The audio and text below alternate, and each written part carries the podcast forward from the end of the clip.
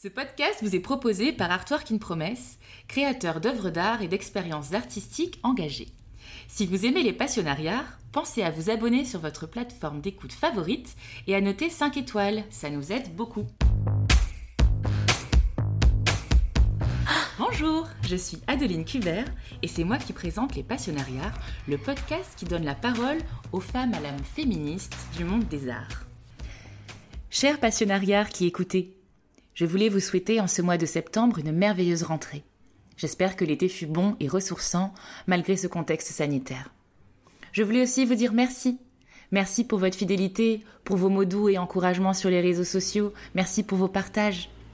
Cet été, nous avons fait une petite pause, car quand on est passionné, on a souvent du mal à s'arrêter.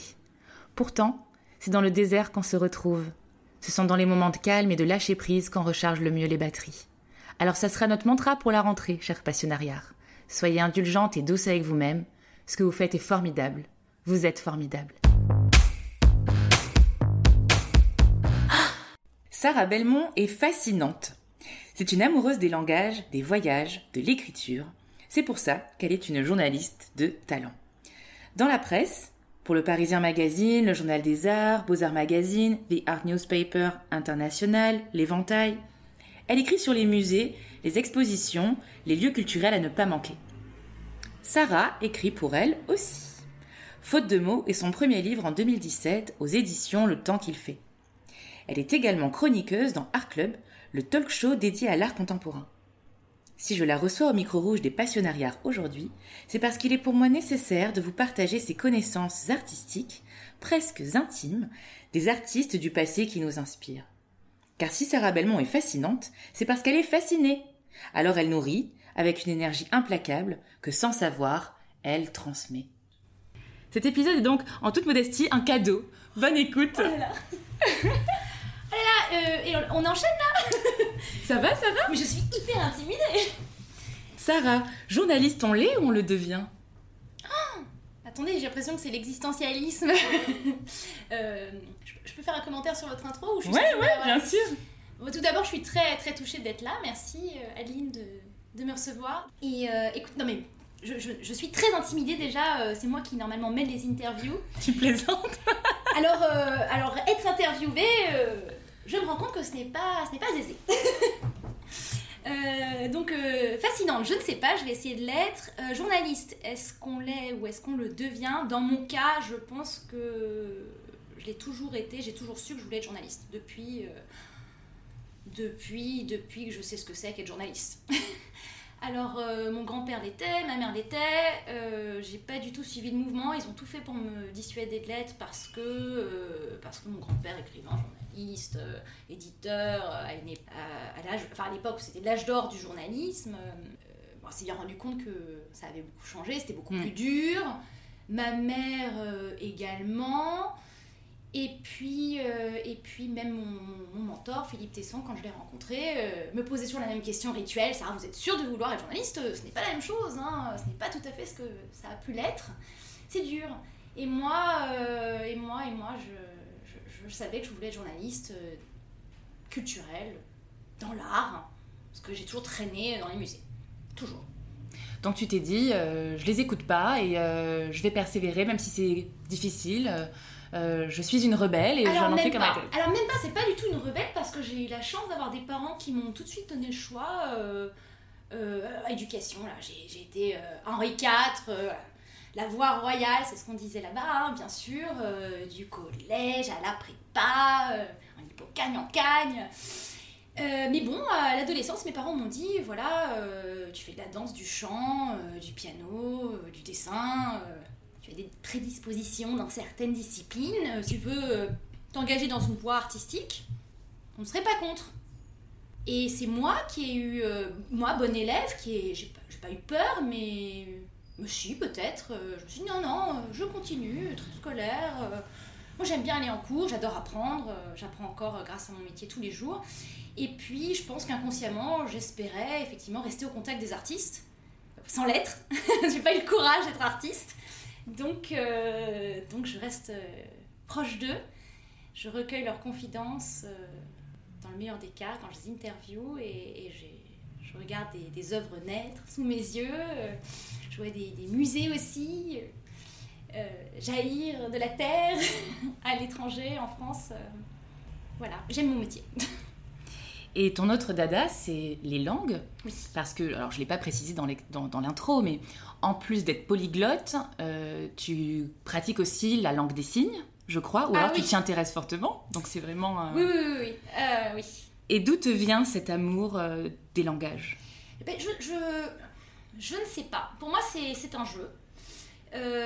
Certains ont des facilités en mathématiques. D'autres ont euh, ce que j'appelle euh, le sens du, cause à effet, euh, de la cause à effet en, histoire. hein. Moi, j'étais en classe, je me disais, mais je comprends pas comment il a déduit que tel événement découlait de tel autre en telle année. Mais en revanche, face à des listes de vocabulaire, pas, euh, tout se ramifie dans ma tête. C'est presque, c'est magique. N'importe quelle langue. Peut-être pas le chinois, c'est vraiment une langue que j'ai du mal à, à- à capter euh, sur, le, sur le vif comme ça très, très, très, très spontanément. Mais en général, quand je pars dans un pays, ça va, ça va vite. Alors j'aurais jamais dit ça il y a des années, mais avec le temps, c'est vrai qu'on se rend compte. Euh, Il faut l'accepter. Euh, j'ai voilà, des facilités en langue, c'est sûr.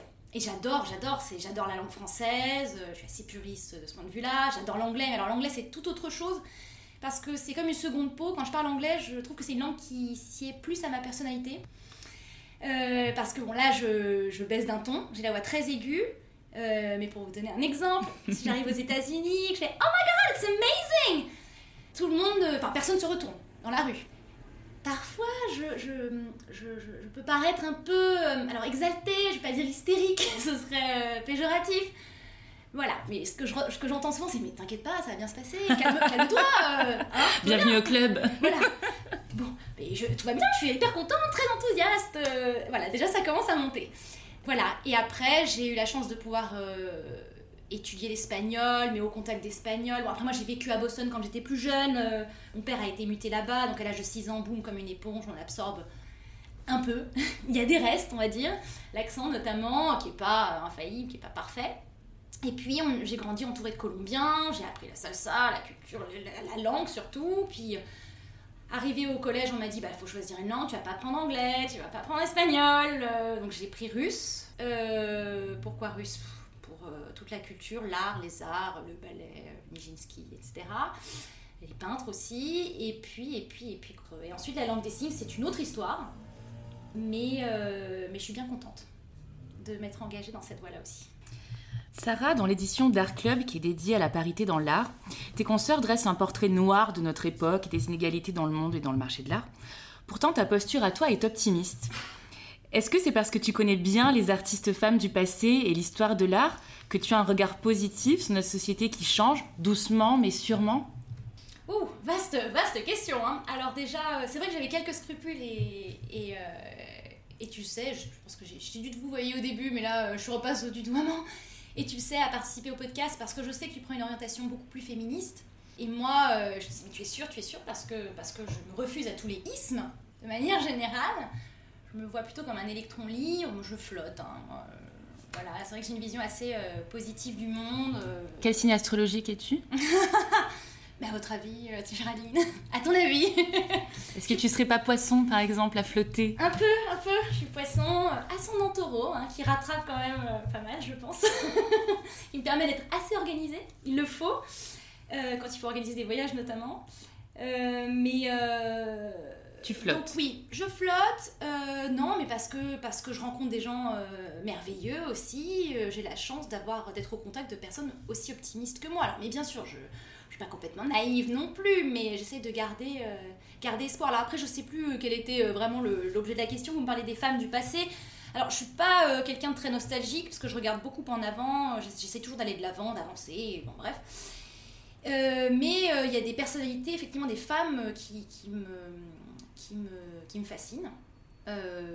Alors un exemple, oui tout le monde le sait, j'ai créé le hashtag, enfin je sais pas si je l'ai créé d'ailleurs, mais en tout cas je l'utilise à tort et, à travers, Passion Morisot, voilà, avant même que l'exposition ait eu lieu à, Orsay, et merci au musée d'Orsay de lui avoir consacré une exposition, euh, je suis tombée amoureuse de Berthe Morisot, euh, je sais pas, il y a une dizaine d'années, en tombant en fait euh, sur la, sa biographie rédigée par une femme qui, a rejoint l'académie euh, depuis Dominique Bonnat. Donc j'ai lu la, biographie de Berthe Morisot par Dominique Bonnat et ça a été un coup de foudre. L'écriture déjà de Dominique Bonnat, fluide, une clarté imparable, et puis, et puis Berthe. Voilà, alors Berthe, Berthe je peux relire, j'ai deux, deux bibles. Hein. J'ai la mythologie d'Edith Hamilton sur ma table de nuit et, et la biographie de Berthe Morisot. Alors pourquoi? Je sais pas. Est-ce que euh, tu peux nous parler de cette fascination? Parce que même si tu ne sais pas pourquoi tu es tombée en amour, qu'est-ce qui te, qu'est-ce qui te plaît autant dans... si, si, après, je peux... Maintenant, maintenant oui, je sais. Euh, euh, j'ai lu la biographie. Ensuite, je me suis retrouvée à Chicago, qui est une ville que je connais très bien. J'y retourne deux fois par an, pour des raisons professionnelles et maintenant personnelles aussi. Et, et j'atterris à l'Art Institute de Chicago. Pardon, The Art Institute of Chicago qui abrite une des plus grandes collections impressionnistes au monde aussi, on ne sait pas, et forcément. Et, euh, et, là, je tombe en arrêt devant un tableau aussi euh, qui m'a subjuguée. Euh, une femme à sa toilette, signée Berthe Morisot. Dès ce jour-là, je me suis dit, je vais commencer à traquer, cette Berthe Morisot. Donc je m'étais organisé des petits, des petits parcours à Orsay, des parcours Berthe Morisot. euh, à Fondation Bimbert, dès que je voyais un pastel de Berthe Morisot à Toulouse, je Ah, c'est Berthe Morisot Et puis surtout, quelques années plus tard aussi, je me suis retrouvée à New York et puis euh, au Guggenheim. Et puis dans une, dans une salle, je tombe nez avec une autre femme à sa toilette et je me suis dit Ah, ça c'est Berthe. Oh Mais c'était pas Berthe, c'était Manet. Et la toile de Berthe date de. Alors, on dit. Euh, elle a débuté en 1875. Et celle de Manet, date de 1876. Et là, je me suis dit, bah oui, elle l'a quand même inspiré un minimum, euh, Berthe, parce qu'on dit toujours que Manet a été son mentor, a été son prof, etc. En fait, ça n'a pas été du tout son prof. Ça n'a pas été. Il a, il a, il a coaché euh, Eva Gonzalez, qui est toujours présentée comme la rivale de Berthe Morisot. Mais elle a été plutôt sa muse, elle a posé énormément pour lui, et je, je pense que plus qu'une dizaine de fois. Je crois que c'est 12 tableaux, 12 euh, portraits par Manet de Berthe Morisot, ou 12 ou 15, je sais plus ils étaient très amis, ils se sont beaucoup soutenus l'un et l'autre. Alors ce qui est drôle, c'est qu'on dit que on dit parfois que Manet le chef de file de l'impressionnisme, pas du tout. Hein. Il cherchait beaucoup trop la reconnaissance de l'Académie pour ça. il a même essayé de dissuader Berthe de Berthe. J'adore. Oui. Euh, c'est comme si tu racontais un feuilleton, moi j'adore. Mais c'est ça l'impressionnisme, c'est un feuilleton, puis c'est pas original. Je pense que dans le, dans le milieu de l'art, euh, euh, enfin, ça n'a aucune, c'est pas du tout original d'aimer l'impressionnisme au fond. Alors je me suis attachée à, à Berthe Morisot, maintenant je je suis en train d'étudier plus la vie de sa fille. Euh, j'adorerais explorer en réalité l'homme de Londres, c'est Eugène Manet, le frère cadet d'Edouard Manet, qui a épousé Berthe Morisot. Parce qu'il fallait quand même. Alors, ce qui me fascine chez elle aussi, c'est que c'est une femme quand même très indépendante. 33 ans, pas mariée. Euh, je sais pas, on est au 19e siècle, c'était quand même pas bien, pas, bien vu. Hein, des parents qui l'ont malgré tout, en dépit d'une pression maternelle. voilà, assez soutenue dans sa, dans sa carrière artistique. Hein, sa mère l'a quand même poussée d'abord dans cette voie, et ses trois sœurs, elles étaient trois sœurs. Et euh, bon, après, euh, les, deux, se sont mariés, euh, Edma et, Yves, et, Berthe, elle a continué de peindre beaucoup plus. Beaucoup plus. Alors on dit qu'Edma était plus douée que Berthe, et puis finalement, comme elle a fait carrière, Berthe, en rejoignant aussi l'impressionnisme. Et le, et le clan, il y a eu un clan avec... Euh, alors le clan, oui, alors après c'est toute une histoire, c'est ça qui est beau, c'est que, bon, elle a eu, elle a, après l'amour de sa vie, ça a été sa fille. Elle le dit, il y a des lettres, etc. Alors ce qui est drôle, c'est qu'elle le dit, il y a des lettres, mais les premières lettres, c'est euh, ma fille est quand même moche. ah oui, c'est vrai. Ouais, c'est, euh, elle, est pas, elle est pas très belle, la créée de ses sœurs, elle lui dit Je t'envie quand même ton petit Bibi, parce que les bébés, on les appelait les Bibi, Julie, on l'a surnommé Bibi. Et puis au fur et à mesure, on a fini, on a fini par la comparer à un chat. Hein. Julie Manet, euh, très belle, hein, très très belle, elle a été représentée par Renoir. À Marmottan, il y a quand même le plus gros fond euh, Berthe Morisot euh, au monde. Et on y trouve des portraits de Julie Manet assez, assez, assez émouvants. Hein, alors aussi, donc il y a la vie de Berthe qui me, qui me, fascine, et puis il y a sa palette poudrée, la fulgurance de son trait, euh, puis, euh, puis les, années, euh, les années se succédant, très, c'est accéléré aussi, donc on voit même certaines toiles sont presque, on peut pas dire inachevées, mais ni bâclées, hein, mais voilà, on voit ressortir la toile brute dans le fond, mais qui, qui, qui, qui, se mêle totalement à sa palette poudrée. voilà. Et qu'est-ce qui te fait relire Qu'est-ce qui te fait relire sa biographie? Parce que on peut être en amour pour un artiste et pour son travail ou pour une artiste, mais toi, j'ai l'impression que tu es ému par elle. Mais quand je lis la biographie, j'ai l'impression d'y être. C'est euh, c'est étrange. Hein. Je peux vous dire que c'est une seconde vie et j'y ai été. C'est presque spirituel. oh, je sais pas si c'est spirituel, mais euh, bon, déjà l'écriture, le style hein, de Dominique Bonnat aide. J'ai lu les autres biographies. Alors après évidemment, hein, je, me, je, me, suis arraché toutes les, euh, j'ai arraché dans, les, dans toutes les librairies toutes les biographies que je pouvais trouver, euh, mais mais je sais pas, je reviens toujours à Berthe parce que, puis alors même après les portraits de Manet, euh, elle avait, c'était une femme qui avait du caractère, euh, des trois sœurs, c'était celle, la seule qui avait la pommade, euh, qui avait une espèce d'allure espagnole qui plaisait tant à Manet, hein, qui, qui, copiait les Espagnols au musée du Louvre. Je... Mais ça s'explique pas, hein, je sais pas, l'amour ça s'explique, je sais pas, hein, je, je, sais pas, je sais pas, je sais pas. Mais bon, et comme vous dites, c'est un feuilleton, hein, c'est... Mais j'aimerais, j'aimerais me pencher sur la vie d'Eugène maintenant.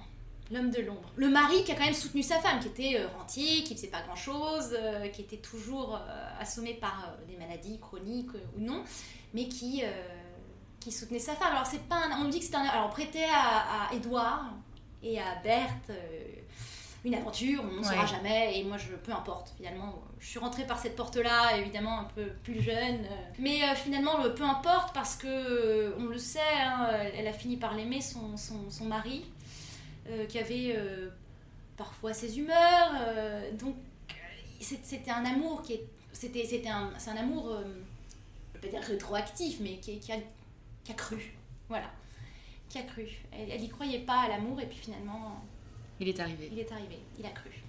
Donc voilà, bon, je peux pas t'expliquer, coup de foot pour perdre, c'est comme ça, et après son entourage, et je pense que c'est grâce à elle aussi que je me suis finalement tournée vers. que j'ai approfondi aussi euh, l'étude du, du, courant. Mais encore une fois, euh, c'est ça le journalisme, hein, on, batifole à droite, à gauche. Euh, parfois c'est douloureux parce qu'on n'a pas le temps d'approfondir autant qu'on voudrait. Alors quand on a la chance de pouvoir lire un catalogue d'exposition en entier, on est content. Hein. En tout cas moi. Hein. La première fois que j'ai reçu un catalogue d'exposition chez moi, ça, ça a été... Waouh c'était waouh J'ai écrit un article, on m'a envoyé le catalogue, waouh C'était un souvenir euh, fort, c'est un ben, souvenir fort, pour toi parce que, parce que, parce que quand, euh, quand on. Parce que, parce que jeune, euh, j'économisais pour m'acheter mes. Mon argent de poste passait dans les, passait dans les catalogues d'expo. C'est vrai que c'est un coup. Hein. C'est quoi, quoi, ce truc? Tu vas pas t'acheter une robe chez. Bon, voilà, et moi je disais, moi je disais, bon bah, non, je vais m'acheter un catalogue d'exposition au Louvre. voilà, parce que j'allais au Louvre une fois par mois, quand je pouvais, quand j'avais pas trop de devoirs. Euh, et, voilà, mais il y, a des femmes aussi qui ont, beaucoup de tempérament dans l'histoire de l'art. Alors c'est vrai, on dit tout le temps, c'est vrai qu'on essaye de, réhabiliter la place de la femme, etc. Et c'est superbe, surtout quand on sait qu'il y a des, des saints comme euh, Marguerite Gérard, euh, la belle-sœur de Fragonard. Oui d'ailleurs, Berthe est une descendante de Fragonard. Autre peintre que je vais l'air. Mais c'est une autre histoire. Très belle biographie de Sophie Chauveau. Euh, à son propos, où justement bah, elle raconte euh, un petit peu la, saga, euh, la saga familiale dans une moindre mesure, et donc l'arrivée de Marguerite Gérard, la belle-sœur de Fragonard au Louvre, alors qu'il était installé avec sa femme. Elle débarque, elle cocufie sa sœur quand même avec son, son, son, donc bon.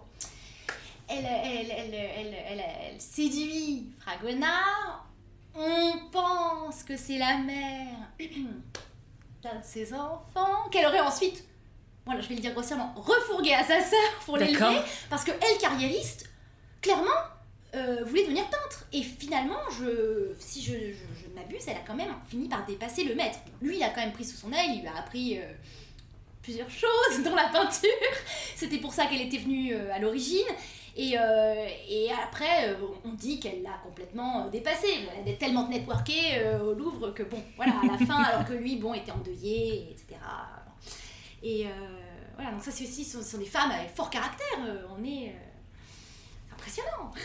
Mais oui, justement, c'est ça, parce que dans l'émission de, de, de, Art Club, en fait, je crois que tu citais, tu, tu, citais l'époque de Gustave Moreau.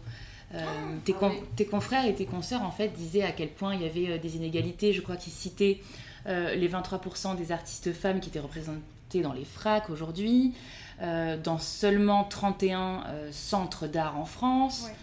dans le marché, les femmes représentées dans 10 et 15% représentées, représentées dans les galeries. Et justement, toi, tu disais, oui, il y a encore du chemin, mais en gros, ça n'a rien à voir avec avant, euh, avec cette époque révolue euh.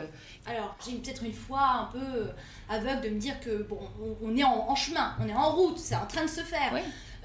on, consacre des expositions merveilleuses à, des artistes femmes de plus en plus. Alors, même moi, parfois, ça m'agace que ce soit encore un ce soit encore un argument de vente entre guillemets hein, c'est le mot qui me vient mais c'est pas du tout euh, c'est pas du tout à propos mais évidemment c'est une, expression 100% femme. Mais, oui bon c'est bien il fallait il faut le faire il fallait le faire il faut peut-être encore le faire mais parfois c'est un peu pesant parce qu'on se dit bon ça y est euh, euh, moi en tout cas mon, attention est braquée sur les femmes de manière générale mais c'est dommage que c'est dommage que ça reste encore un, argument de promotion. Là je pense qu'on aura vraiment évolué quand on aura plus quand on, se, voilà, on n'aura plus le curseur sur la la féminité, le, la féminité, le, fait que la présence des femmes dans des expositions, etc. Après, bon, euh, les inégalités salariales, je m'y connais pas suffisamment pour euh, prendre position non plus, hein, c'est ça aussi. Ils sont pas des sujets que je potasse. Donc, j'ai pas les armes pour, euh, pour argumenter. C'est pour ça que je ne me fais absolument pas l'avocat de qui que ce soit. Hein. Mm. Et c'est. Alors, c'est peut-être un tort, parce que, effectivement, je suis embrumée dans mes livres, je regarde mes expos. Je dis, moi, je, je et c'est peut-être un peu.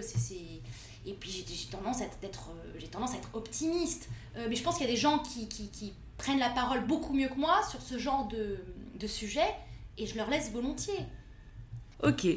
Est-ce que tu peux nous parler de faute de mots? J'ai l'impression que c'est tellement loin, en fait c'est pas si lointain que ça. Alors, ah non, c'était 2017. Faute de mots, faute de mots. Oui, oh là là, mais le temps passe vite. faute de mots, faute de mots. Mais je suis très contente. c'est un livre qui me ressemble un peu foufou. Euh, alors c'est un guide. Euh, ça aurait pu s'appeler Des impropriétés de la langue française, mais c'est surtout pas euh, le sens que je voulais lui donner. Ça aurait été très pompeux, très pédant. attention, en gros, ne pas dire, dire. c'est pas du tout ce que je voulais faire. Et disons que j'y adopte un style qui m'est, qui m'est cher, je peux dire propre, hein, parce que je suis pas la seule, mais quand j'écris pour moi, je suis hantée par les assonances je peux pas expliquer généralement. Alors je sais pas si c'est une forme de distanciation ou, euh, au contraire un moyen de m'approprier le sujet, j'en sais rien, mais en tout cas, euh, et parfois c'est trop, il faut quand même doser. Hein. Donc euh, il se présente sous la forme, alors sous la forme suivante. À gauche, je sais plus à gauche ou à droite, un tableau qui explique, qui donne un exemple pour illustrer la page. un exemple un contre-exemple, pardon, pour illustrer la page, le petit paragraphe délirant où j'explique une règle. Voilà, alors il y a plusieurs lectures. Soit vous lisez euh, rapidement et vous dites Oh bah ok, très bien, c'est marrant, bon, ou pas. et puis en creusant, on peut comprendre normalement la règle. alors exemple, parce que c'est un peu flou comme ça, mais euh, oui, on ne dit pas, euh, on dit pas sur Paris. Désolée. Ouais. Navré, chers amis, après que, plus indicatif. Alors voilà, je voulais surtout pas écrire, et ce livre, ça fait des années que je le que je l'ai en moi et j'ai écrit au début. Alors évidemment, quand j'étais en cours, ça prenait la forme. Et le supin en latin, ouais, non, enfin, non. Là, je perds tout le monde. L'étymologie latine dit que non, non, c'est pas comme ça qu'il faut le prendre. Et puis c'est sorti un jour, et puis en fait j'ai contacté un éditeur, euh, je sais pas, entre deux articles, euh, c'était peut-être le, seul qui a bien voulu que j'envoie des extraits seulement. Il a dit oui, et puis alors là j'ai tout bouclé sur mon téléphone, je marchais, alors j'ai vraiment, j'ai l'écriture... Euh, ambulatoire. Moi, alors boum, j'ai commencé à tout taper euh, sur mon téléphone. Et puis c'est léger, c'est léger, c'est léger, c'est sérieux, hein, c'est documenté.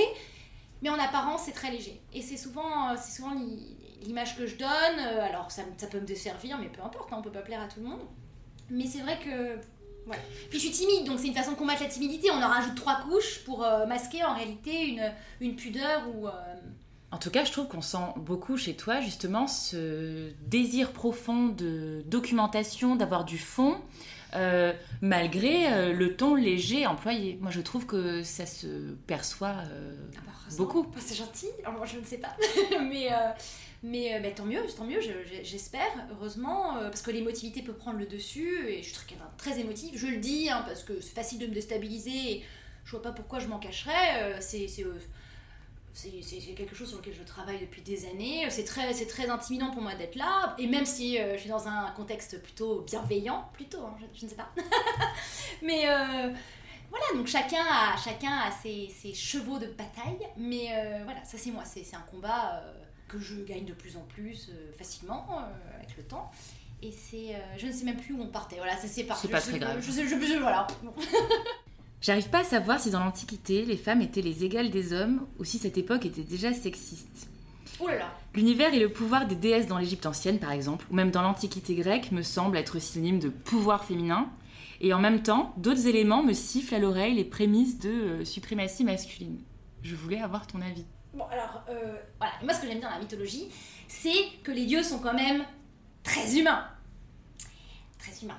On peut euh, s'identifier à des déesses, des divinités, et puis on, peut aussi euh, vénérer euh, des femmes euh, des, humaines, des mortels, pour leur courage, pour leur, probité. Alors, des exemples. non, mais ce qui, est- voilà, ce qui est formidable, c'est que par exemple, Héra, ou Junon hein, chez les Romains, Héra l'irascible, Héra qui est empêtrée dans une relation ultra toxique avec Zeus, hein, qui se laisse complètement ronger par sa jalousie, au point, mais vers une fixette sur Héraclès qu'elle veut absolument dégommer. Alors, a mille et un mythes qui expliquent qu'Héra veut se débarrasser d'Hercule. Bon. Euh, et puis elle s'en prend aux maîtresses de Zeus. Alors, je, je suis pas du tout en train de dire bravo Zeus, euh, faut aller batifoler à droite à gauche, hein, c'est pas du tout ça. Mais, euh, et on parle de femmes. Là, je parle que des. Je, je vais me concentrer sur les, les- les- les divinités, les figures féminines. Ouais. Bon, elle est quand même super attendrissante aussi. Mais c'est une déesse et c'est pas un modèle comportement. voilà.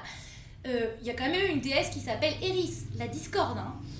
Pas invitée, euh, qu'elle a dent dure, elle n'est pas invitée au mariage de, de c'est quoi, c'était Tétis Pélée, et alors elle se permet de vouloir se jet- voilà, de semer la zizanie en, jetant une pomme, euh, qui est destinée à la plus belle. Euh, et puis, et puis, si je ne dis pas de bêtises, si je saute pas d'étapes, si je, voilà, je brûle pas trop de, de, de- de chapitres, euh, qui met euh, Paris dans la position de devoir choisir entre trois déesses, Héra, Athéna, Aphrodite, qui leur... voilà. Bon, et alors en fait, en revanche, il y a des, des héroïnes incroyables. Antigone, figure de la résistance quand même, euh, Antigone. Alors Antigone, elle est quand même née sous mauvais auspice, la pauvre. C'est la fille d'Oedipe, ou on dit Édipe aussi. Bon, euh, ils sont tous quand même victimes d'une euh, malédiction. la malédiction des Labdacides, si je dis pas de bêtises, il y a la malédiction des Atrides, et voilà. Bon, donc euh, toute une famille qui est malheureusement maudite. Voilà. Et donc la pauvre, c'est la fille d'Oedipe. Oedipe, on sait ce qui lui arrive. hein, il finit par, par pénétrer dans la couche de sa mère sans le savoir. Bon, il se crève les yeux, c'est triste. Bon. Ensuite, ses deux fils s'entretuent. Et Théocle et Polynice, super. L'un a le droit à une sépulture sous le règne de Créon à Thèbes, et l'autre non. Et que fait Antigone? Bah, Elle défie son oncle. Et elle lui dit Ben non, je suis désolée, Polynice, il y a une loi qui interdit d'enterrer mon frère. C'est Polynice, je crois, et pas Éthéocle. Ouais. Euh, Créon a décidé que Polynice, non. Je ne sais plus pour quelle raison. Et Antigone, peu importe, il va la nuit. Euh, euh, je sais plus ce qu'elle fait, elle, euh, sous, les, les- le nez des gardiens, et hop, elle y va, elle enterre son frère. Et elle continue. euh, Alors Créon essaye euh, de l'épargner, et puis finalement, non, elle termine enterrée. Quoi d'autre Il y a des. Y a des je pense Alcmène, euh, parangon de vertu. c'est bien, Alcmène, je pense que, que Zeus a voulu séduire, et il n'a pas réussi avant de revêtir l'apparence de son mari. Elle elle elle C'est impossible de, de la séduire. Que ce soit Zeus ou non, euh, elle ne trompera pas son mari. Donc voilà, il y a des exemples. Bon, après, il s'avère que hein, finalement, il a obtenu gain de cause. Comme quoi les frontières sont floues aussi Voilà. et, que, et que ça flotte déjà dans l'Antiquité. ça flotte déjà l'Antiquité. Bon, Personne n'est parfait, mais c'est ça qui est, c'est ça qui est intéressant aussi, c'est que ce sont. Alors après, oui, alors les histoires de meurtre, euh, d'inceste, on, on y va. hein, ça c'est. Il ne tient qu'à nous ensuite d'envelopper ça dans, dans- dans du positif, mais c'est après. il y a Et d'un côté comme de viols, l'autre. euh, Oui, oui, d'un côté comme de l'autre. Il y a les viols, etc. C'est terrible. C'est quand même l'apologie euh, de la maltraitance euh, aux femmes. Hein. Un personnage comme Cassandre, pff, pas gâté la pauvre. hein. Euh, Bon. euh, euh, mais après, il y a aussi beaucoup de, il y a beaucoup de Europe créatures. aussi, je crois. Alors Europe, euh, bon, voilà, elle a été kidnappée par Zeus, ça va, je pense qu'elle s'en sort pas trop mal, mieux que d'autres. Euh, et non, mais je pense à des les créatures même, il y a des créatures qui sont pas... euh, Alors les sirènes, à ton avis, sont- les sirènes ressemblent à quoi? Mais je, je, je, je crois que je sais la réponse parce que je suis tellement fascinée par ce personnage que j'ai- fouillé longtemps. Avant d'être des êtres mi-poisson, mi-femme, ce sont des êtres mi-femme, mi-oiseau. C'est ça. Et je crois que ça vient de l'Odyssée. Ah, c'est pas sûr, en fait il n'y a pas de description euh, certaine, donc on ne sait pas vraiment à quoi elle ressemble. Alors maintenant la petite sirène de Disney, euh, Oui. Elle est plutôt canon, hein. moi j'aime bien Ariel. Mais, euh, mais c'est vrai que bon, il y a beaucoup de femmes mi-humaines, mi-oiseaux. Bon, les mégères, la même chose, les harpies, puis alors, sont pas quand même des. Les mégères, c'est quoi les mégères alors, mégères, je suis pas sûre. Je pense que c'est. euh, les cousines des harpies, mais ça, doit être aussi des femmes, euh, des créatures mi, euh, mi-volatiles, mi... je suis pas sûre, il faudrait vérifier. Mais en tout cas, ne sont pas des créatures auxquelles on a envie de ressembler. Hein. C'est fou, c'est resté ce terme, mais, mais alors c'est ça, ce sont des termes qui sont passés dans la, langue française. Il y a beaucoup de... Alors quand un nom propre devient nom commun, on appelle ça une antonomase. Je pense à... Un harpagon peut dire un Apollon, etc. C'est vrai. Bon, là, euh, comme c'est un terme générique, je, ne pense pas que ça soit euh, approprié. Mais oui, c'est passé euh, totalement dans le langage courant. On dit qu'elle est une espèce de harpie, c'est tellement péjoratif, mais ça vient de la... Mégère, pareil, alors qu'on dit Apollon. On dit Apollon, c'est un Phébus, c'est un Adonis. C'est vrai, exactement, j'avais jamais fait le rapprochement. Il y en a plein, il y en a plein, plein, plein. oh là là, il y a une centaine d'expressions, je pense, qui, qui, découlent de la mythologie sous le coude. Hein. Bon, alors peut-être pas là, mais, mais bon, le tonneau des Danaïdes, il y en a, il y en a pléthore. Hein, euh. Alors, mythologie, évidemment, moi je, suis obsédée par la mythologie gréco-romaine, euh, mais il y a d'autres mythologies. Hein. Alors, pareil, je ne suis pas en mesure de, dresser des parallèles entre l'Égypte. Euh, oui. Il y, a quand même d'autres mythologies que, celle de la Grèce. J'ai en mémoire la déesse Sekhmet dans la mythologie égyptienne qui terrorisait par sa colère. Et tout le monde avait peur que Sekhmet se mette en colère puisqu'elle pouvait anéantir le monde quand elle était en colère. C'est encourageant. Hein. Merveilleux. Autre chose En tout cas, ce que j'entends de ce que tu me dis sur euh, voilà cette époque et la mythologie, c'est que euh, déjà, euh, c'est difficile de trancher et de dire que c'était déjà sexiste et misogyne ou au contraire que c'était l'ère de la femme puissante. C'est que de ce que tu me dis, je comprends que c'était déjà un peu les deux en fait. Alors, euh, il y a quand même. Alors là, j'ai un trou de mémoire, mais c'est pas possible. Et tu vas peut-être pouvoir m'aider parce que c'est quand même. Euh, voilà, Pygmalion. L'histoire de Pygmalion. C'est quand même ambigu aussi parce que. Il tombe amoureux euh, d'une statue, de sa propre statue, de sa propre œuvre. Bon, c'est quand même une femme, une statue, une forme de réification, une femme objet, hein, tout simplement. qui devient ensuite son épouse parce que je crois que c'est Vénus qui lui octroie cette volonté de la voir prendre, prendre vie, prendre forme humaine c'est ambigu quand même. Euh, elle reste euh, presque, c'est presque instrumentalisé. Euh, on ne sait pas ensuite ce qu'il en est de leur relation, hein, si, si elle porte la culotte ou non, mais en tout cas, elle, elle, prend vie, mais c'est quand même un objet au départ. Je ne sais pas ce qu'il faut en déduire. On dit un pygmalion. Un pygmalion, ça veut bien dire ce que ça veut dire. C'est quelqu'un qui prend une femme sous son aile et qui la forme. Façonne. Alors ouais, qu'il la façonne, sûrement, ouais. Je sais pas, il faut, faut creuser. Toi, l'amoureuse des mots, que tu aimes écrire et aussi décortiquer, que t'évoque le mot féministe? Ah mais le mot féministe, maintenant, je ne l'entends que sous ton prisme, qui est celui de féminisme positif. Ça, ça a révolutionné mon monde, parce que c'était un mot qui m'effrayait, moi, très sincèrement. Euh, mais parce que, parce que les ismes, comme je le disais, auxquels je me refuse d'ordinaire, sauf si c'est pour les étudier, impressionnisme, je veux pas dire que je m'y refuse, mais j'en fais pas partie, hein, c'est fini, c'est révolu. Euh, euh, mais je devrais peut-être rejoindre le club, je, sais pas. en tant que quoi Je sais pas, impresario, mais je ne sais pas. groupie, je pense, peut-être.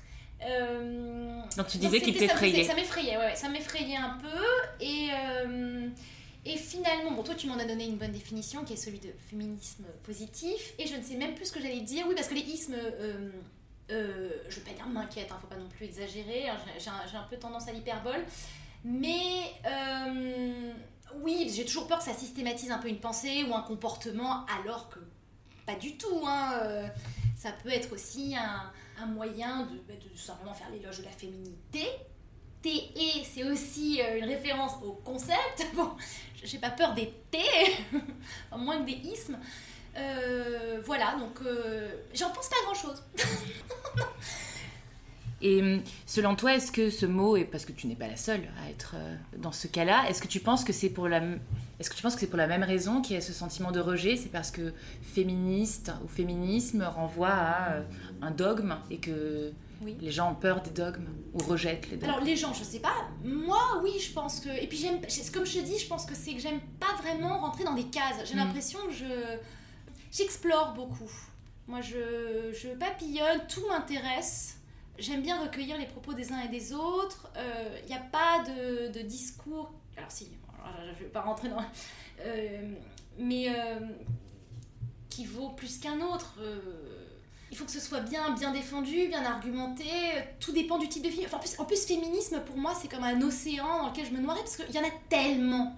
Il y en a tellement. Donc, tu vois, maintenant que tu m'as ouvert une porte en me disant il y a un féminisme positif, que je perçois instinctivement euh, en rencontrant des amis euh, féministes, euh, j'ai envie de te dire, définis, définis-moi le féminisme avant, de, avant d'en parler. Et quand j'écoute ton podcast, je rencontre des femmes passionnées, passionnantes, qui, qui, donnent une définition, chaque fois, même très intime, personnelle, de leur féminisme. Et je pense que c'est ça. Alors, est-ce qu'il y a un féminisme J'en sais rien, parce que le mot est apparu, je crois, sous la plume de Dumas, non, si je ne m'abuse? C'est ce qu'on dit? Je saurais même je pas. Je crois, hein, si, si, j'étais étonnée. Et même, tu vois, je, je m'étais dit, euh, je m'étais dit, alors, est-ce que, est que le féminisme existait déjà quand Berthe Morisot euh, revendiquait euh, sa carrière d'artiste? Et je crois que oui. Parce qu'au début, je m'étais dit, ce serait super de pouvoir dire, ouais, Berthe, féministe avant l'heure, hein, sans le savoir. Et là, dans ces cas-là, moi aussi, féministe sans le savoir. Parce que tu voulais absolument euh, la fusion entre l'idole et, l'admiratrice. Eh bien, euh, eh bien, oui, je crois que oui. À quelques dizaines d'années près, euh, ouais, le mot avait déjà apparu sous la plume de l'humain. Je crois, faut vérifier. Hein. Sarah, on va clôturer cet entretien avec les deux dernières questions ah que je pose à, toutes mes invitées. Euh, et, avant ça, je vais quand même te remercier parce que c'est quand même grâce à toi que euh, le podcast des passionnariats a, assumé justement euh, ce mot de féminisme qui me faisait peur, je dois l'avouer moi aussi au début en lançant le podcast, puisque cet océan que tu évoques, je l'ai ressenti aussi et j'avais très peur de m'y noyer, j'avais très peur d'être pointée du doigt par des féministes comme ne l'étant pas assez, j'avais peur d'être pointée du doigt par d'autres en l'étant trop. Et euh, c'est vraiment en échangeant avec toi euh, que je me suis rendu compte que ce n'était, même si c'est bien plus qu'un mot, qu'un mot, et qu'il y en existait beaucoup et que ça suffisait pour euh, agir. Sarah, quelle est ta définition de l'artiste? Alors, attention, l'artiste, c'est à mon avis quelqu'un qui, qui s'appuie sur une technique, une technique, un savoir-faire pour produire. Produire, qui vient de poieo en grec ancien, qui a donné poiesis, faire, poésie en français, et même poétique. On parle de la poétique d'un artiste, le style finalement. Donc c'est quelqu'un qui s'appuie sur un savoir-faire pour euh, traduire, je dirais, euh, ce qu'il éprouve. Donc le résultat peut être beau ou pas beau. Euh, c'est subjectif hein, tout ça, mais euh, d'ailleurs, bah, euh, l'esthétique, ça vient d'aestanoma qui veut dire ressentir. Donc, en d'autres termes, je dirais qu'un artiste, c'est quelqu'un qui met euh, son ou ses savoir-faire au service de l'émotion, de, l'émotion, la sienne et celle des autres, dans le meilleur des cas. Si tu devais me recommander une passionnariat, donc hmm. une femme du monde des arts et féministe, ou à l'âme féministe, qui me recommanderais-tu alors, je sais pas si elle se perçoit comme une féministe, etc. En tout cas, elle défend. Je sais qu'elle s'interroge beaucoup sur euh, le rôle de la femme dans la société, le monde. Et vraiment, je, je l'ai découverte euh, mieux cette année. Euh, c'est Joana Vasconcelos. Wow. Que j'adore. et plus particulièrement, alors je suis fascinée hein, pour filer la, la, métaphore, la fascination. fascinée par sa série des Valkyries ah, référence à Wagner, etc. Et je crois qu'elle l'expose depuis 2003. Alors j'allais, j'allais parler de Versailles, parce qu'elle a exposé à Versailles, mais je crois pas que ça faisait partie de cette série, La paire d'escarpins, là, c'était pas ça du tout. Mais je crois qu'au bon marché, quand elle a exposé, je crois que c'était une ah, Valkyrie, c'est une espèce de, sur des installations euh, XXL, monumentales, tentaculaires. Euh, c'est pas forcément euh, gracieux, beau, etc. Mais alors c'est tellement c'est submergent. Et la dernière que j'ai pu euh, apercevoir, c'était au musée, euh, au nouveau musée, le, euh, le MAM, le Mass Art Museum, qui dépend d'un collège à Boston, d'un collège, une université à Boston, donc musée universitaire, qui vient d'être complètement restauré. Donc j'y étais en janvier pour couvrir l'événement un peu en amont. Et, euh, et, donc voilà, et là il y avait alors une Valkyrie Mombet qui était un hommage. Donc je pense que si j'ai bien compris, c'est pas toujours le cas, je crois, parce que l'œuvre qui était au bon marché, je sais qu'elle ressemblait, c'était un clin d'œil à l'Odyssée de l'espace de Stanley Kubrick euh, dans la forme, c'était le vaisseau spatial qui a dans le Et là, euh, c'était donc Valkyrie Mombet, qui est une, un hommage à Elisabeth Mombet, qui est une des premières esclaves, ou la première esclave dans le Massachusetts, à avoir revendiqué sa liberté et qui a réussi, qui a obtenu gain de cause euh, au sortir d'un long procès. Voilà, donc ce sont quand même des. C'est une femme qui rend hommage à d'autres femmes à travers des installations qui sont complètement pfiou, époustouflantes. Hypnotique, Ah, ouais c'est vrai. renversante. mais écrasante en fait même. Écrasante mais sans être intimidante parce qu'il y a toute une technique. tout. Alors après bon évidemment chaque fois elle s'adapte, euh, je crois qu'elle adapte sa technique à l'histoire, euh, elle s'essaye à différents, euh, à différents euh, supports, matériaux. euh. Voilà, ça c'est une artiste que j'ai- j'aime beaucoup. Merci beaucoup, Sarah Belmont. Vous pouvez retrouver Sarah Belmont sur son compte Instagram, Sarah underscore Belmont underscore. Merci à toutes et tous d'avoir suivi cet épisode des Passionnariats.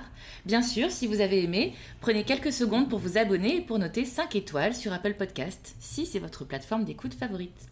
C'est facile et ça nous aide beaucoup à diffuser la parole de ces femmes inspirantes. Vous pouvez rejoindre la communauté des Passionnariats sur Instagram et consulter le site web du podcast pour augmenter vos expériences auditives. À bientôt pour un nouvel épisode.